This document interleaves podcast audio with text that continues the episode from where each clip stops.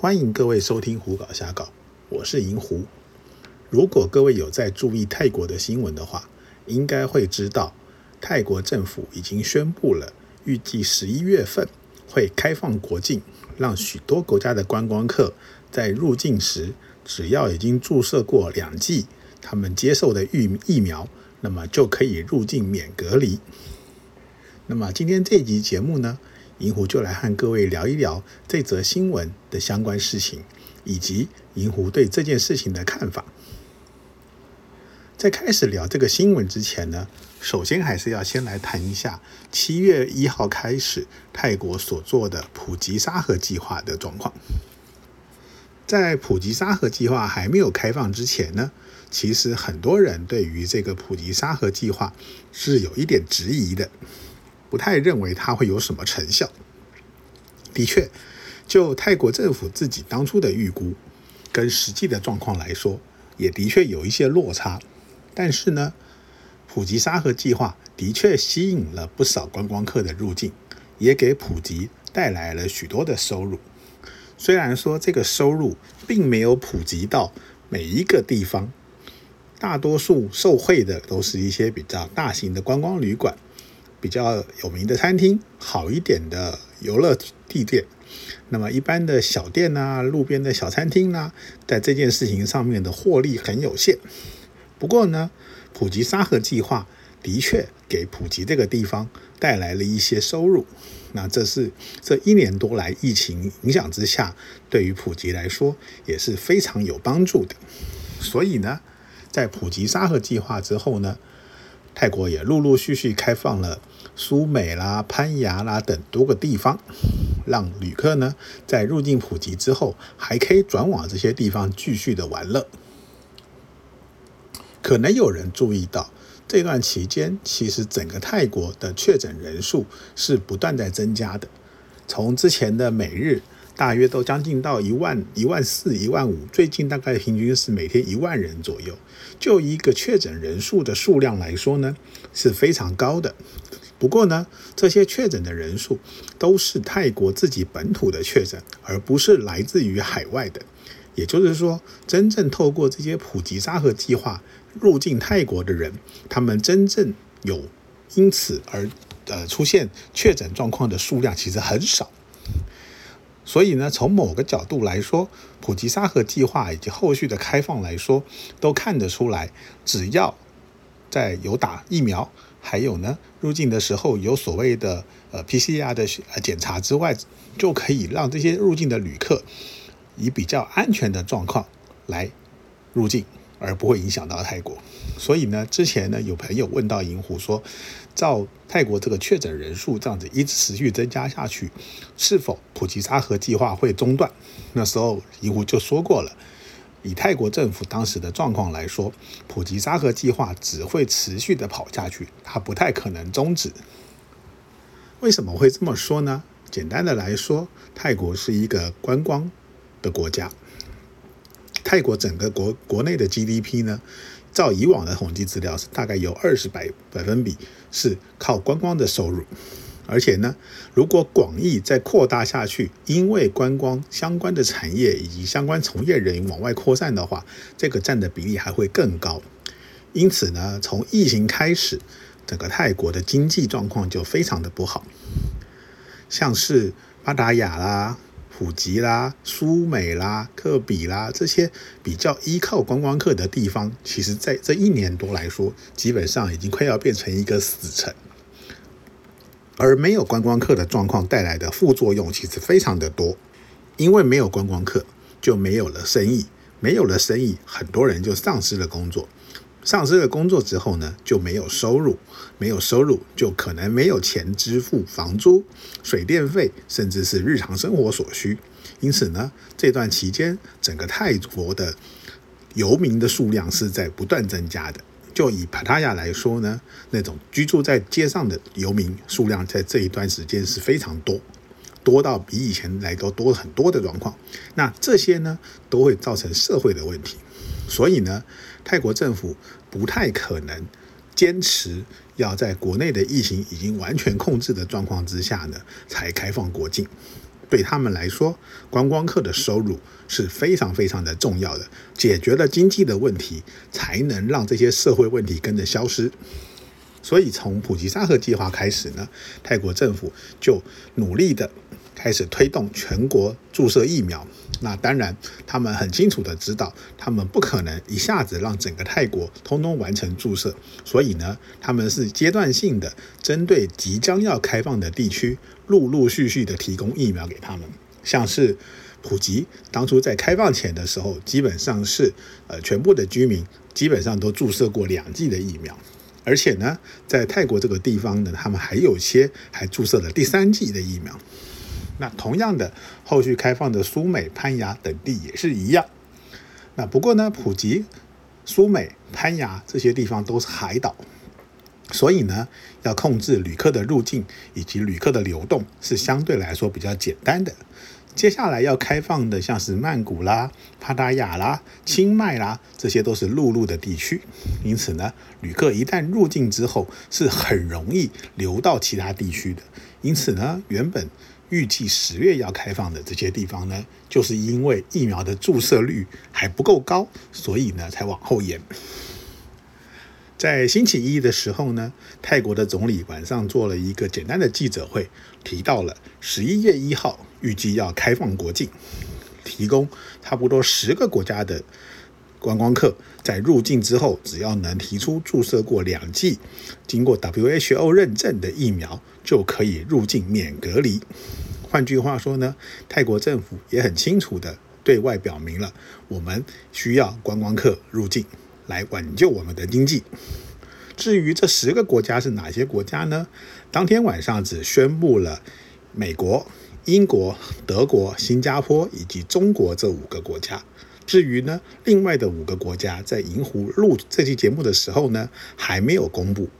在星期四晚上或者星期五，可能就会有更多的这些相关资讯。是不是只有十个国家，还是会有更多的地区呢？这个就等到时候泰国方面的宣布了。那这个新闻出来之后呢，其实网络上有很多奇奇怪怪的声音，很多人开始在争说，为什么某某国家有开放，某某国家没有，或者是说，哎呀，某某国家明明就这么危险，为什么要开放它？其实呢，这些开放的国家所被选出来呢，很明显的就是泰国政府对于这些地区的观光客的依赖性比较高。举个例子来说，美国。英国、中国、德国这四个国家的观光客呢，本来就是泰国观光客的主力，所以呢，为了要吸引这些地区的观光客来泰国玩，他们自然要做出相对比较放宽的入境措施，让这些观光客愿意入境泰国。那么台湾会不会开放呢？老实说，看泰国政府的态度，目前几乎不敢说。有人说呢，在泰国政府的看法里头呢，所谓的中港澳台其实是属在一起的。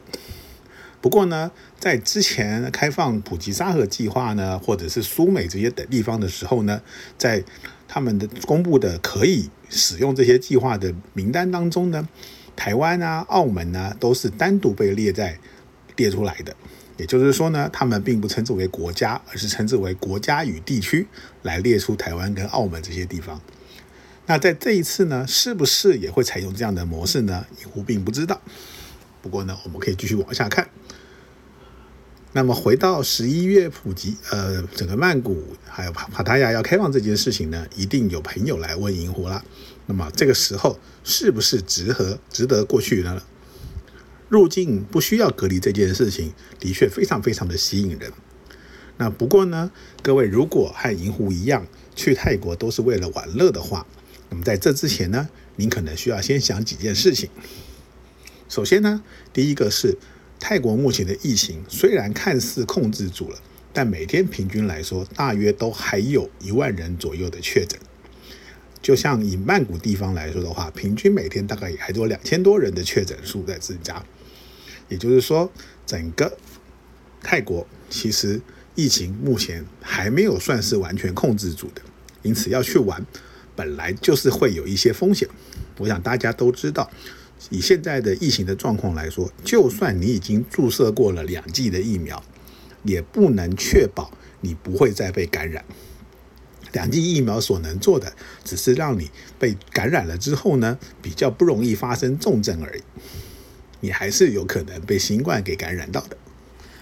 然后其次呢，有一个比较大的问题是，如果各位的目标是去泰国玩乐的话，你必须要知道，到目前为止，泰国政府还没有开放这些娱乐场所可以恢复营业。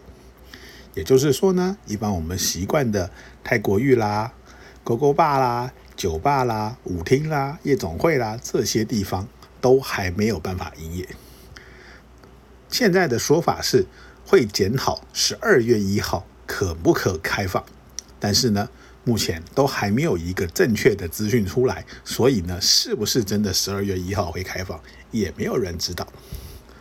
按摩的部分呢？之前呢，泰国政府是已经开放，呃，脚底按摩 （full massage） 可以开始营业了。因此呢，在这个状况之下，曼谷的一些情色按摩也偷偷摸摸的开始营业。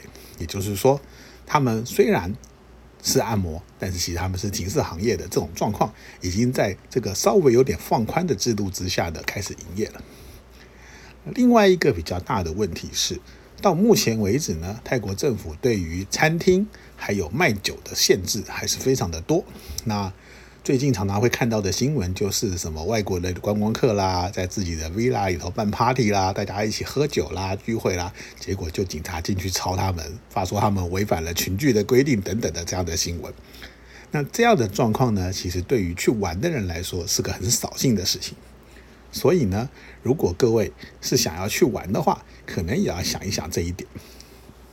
还有一个非常重要的事情是，虽然入境泰国可以不要隔离，但是当各位回到自己的国家时候，是否也不要隔离呢？就以银湖来说，以台湾的状况，现在如果去泰国玩，回到台湾的时候，还是必须要隔离十四加七的。那十四加七里头，这个十四呢，还必须要住到防疫旅馆。以十四天的防疫旅馆来说，保守估计至少三万块钱台币是跑不掉的。因此呢，为了要去泰国玩这一趟，要再多这三万多块的花费，是不是值得？各位要自己想一想。那么各位的国家是不是也同样有这样的规定，或者是说各位的国家已经可以在回来的时候不需要隔离？这么各位是需要再多思考一下的。考虑了这些之后呢，还有另外的一个问题就是机票。这一年多的疫情，将近两年的疫情呢，其实航空公司很多都停飞了原来的航线，甚至是减班。因此呢，目前从以各地方前往泰国的航班，其实数量都是相对要比较少的。机票的价钱呢，也比原来要略高一些。当然啦，也许你到了泰国，泰国的这些饭店呢，现在有在营业的。有相对来说便宜一点，这个东西可以打平一些。不过呢，你要知道这一年多的疫情呢，对整个泰国影响非常的大。街上的很多的商店、很多的餐厅、很多的娱乐场所，也都在这样的情况之下暂停了营业。就算十一月一号，曼谷、普吉、帕塔亚这些地方全部都开放了，你也不能确保这些店是不是都已经开始营业。像银湖所知道，有很多店根本上就是已经关门了，原本的老板已经不做了，所以呢，店可能要找新的老板接手。那新的老板接手之后呢，一定还要花一段时间整顿，然后重新找小姐才能开始营业。就算呢这些店没有转手，原本的老板还继续在营运，但是呢这段期间呢，可能原本在店里工作的小姐也都因为生活的关系回到了乡下自己的家乡去。那么能不能这么早就回来，让你去玩的时候有足够的小姐找呢？这也是一个很大的问题。也就是说，十一月一号，如果各位真的去了曼谷、帕塔亚这些地方，一定可以预期的是，能够玩乐的场所比原来少了很多。可以找的小姐数量也少了很多。如果各位像银狐一样是有很多熟识的老点，那么那还没关系，你可以呢事先约这些老点，让他们来陪你玩。而且呢，现在这个状况，老点们一定也都很需要钱，所以比较没有问题。那如果各位没有老点的话，那么可能遇到这些问题就会有点问题。你可能会比较难找到小姐，或者是找不到你喜欢的小姐的状况会发生。因此呢，这些东西各位可能还要思考下去。所以呢，就银湖个人来说，应该是不会十一月一号就前往泰国，甚至十二月一号去的机会也不大。银湖应该会等到几个月过后，整个泰国的状况比较稳定了，店铺也慢慢的恢复营业比较多了之后呢，才会挑选一个适当的时间前往泰国。不过呢，各位不用担心，虽然呢银湖不去泰国，只要呢这些店开始恢复营业，银湖也会透过在曼谷、在帕塔亚当地认识的朋友来收集这些情报，然后持续的在银湖的网站上，或者是银湖的粉丝团、推特、Telegram 的频道里头公布这些消息。所以呢，如果各位想要了解说哪些店有营业，哪些店没有营业，哪些新开的店，哪些店变的状况，欢迎各位多多注意银湖的这些频道。那么今天的这期节目呢，大概就到这里告一个段落。银湖和各位聊了一聊十一月一号泰国要大开放的时候，以后会怎么做？还有呢，各位可以想想看自己要怎么做。那么这期节目呢，就到这里告一段落。谢谢各位的收听。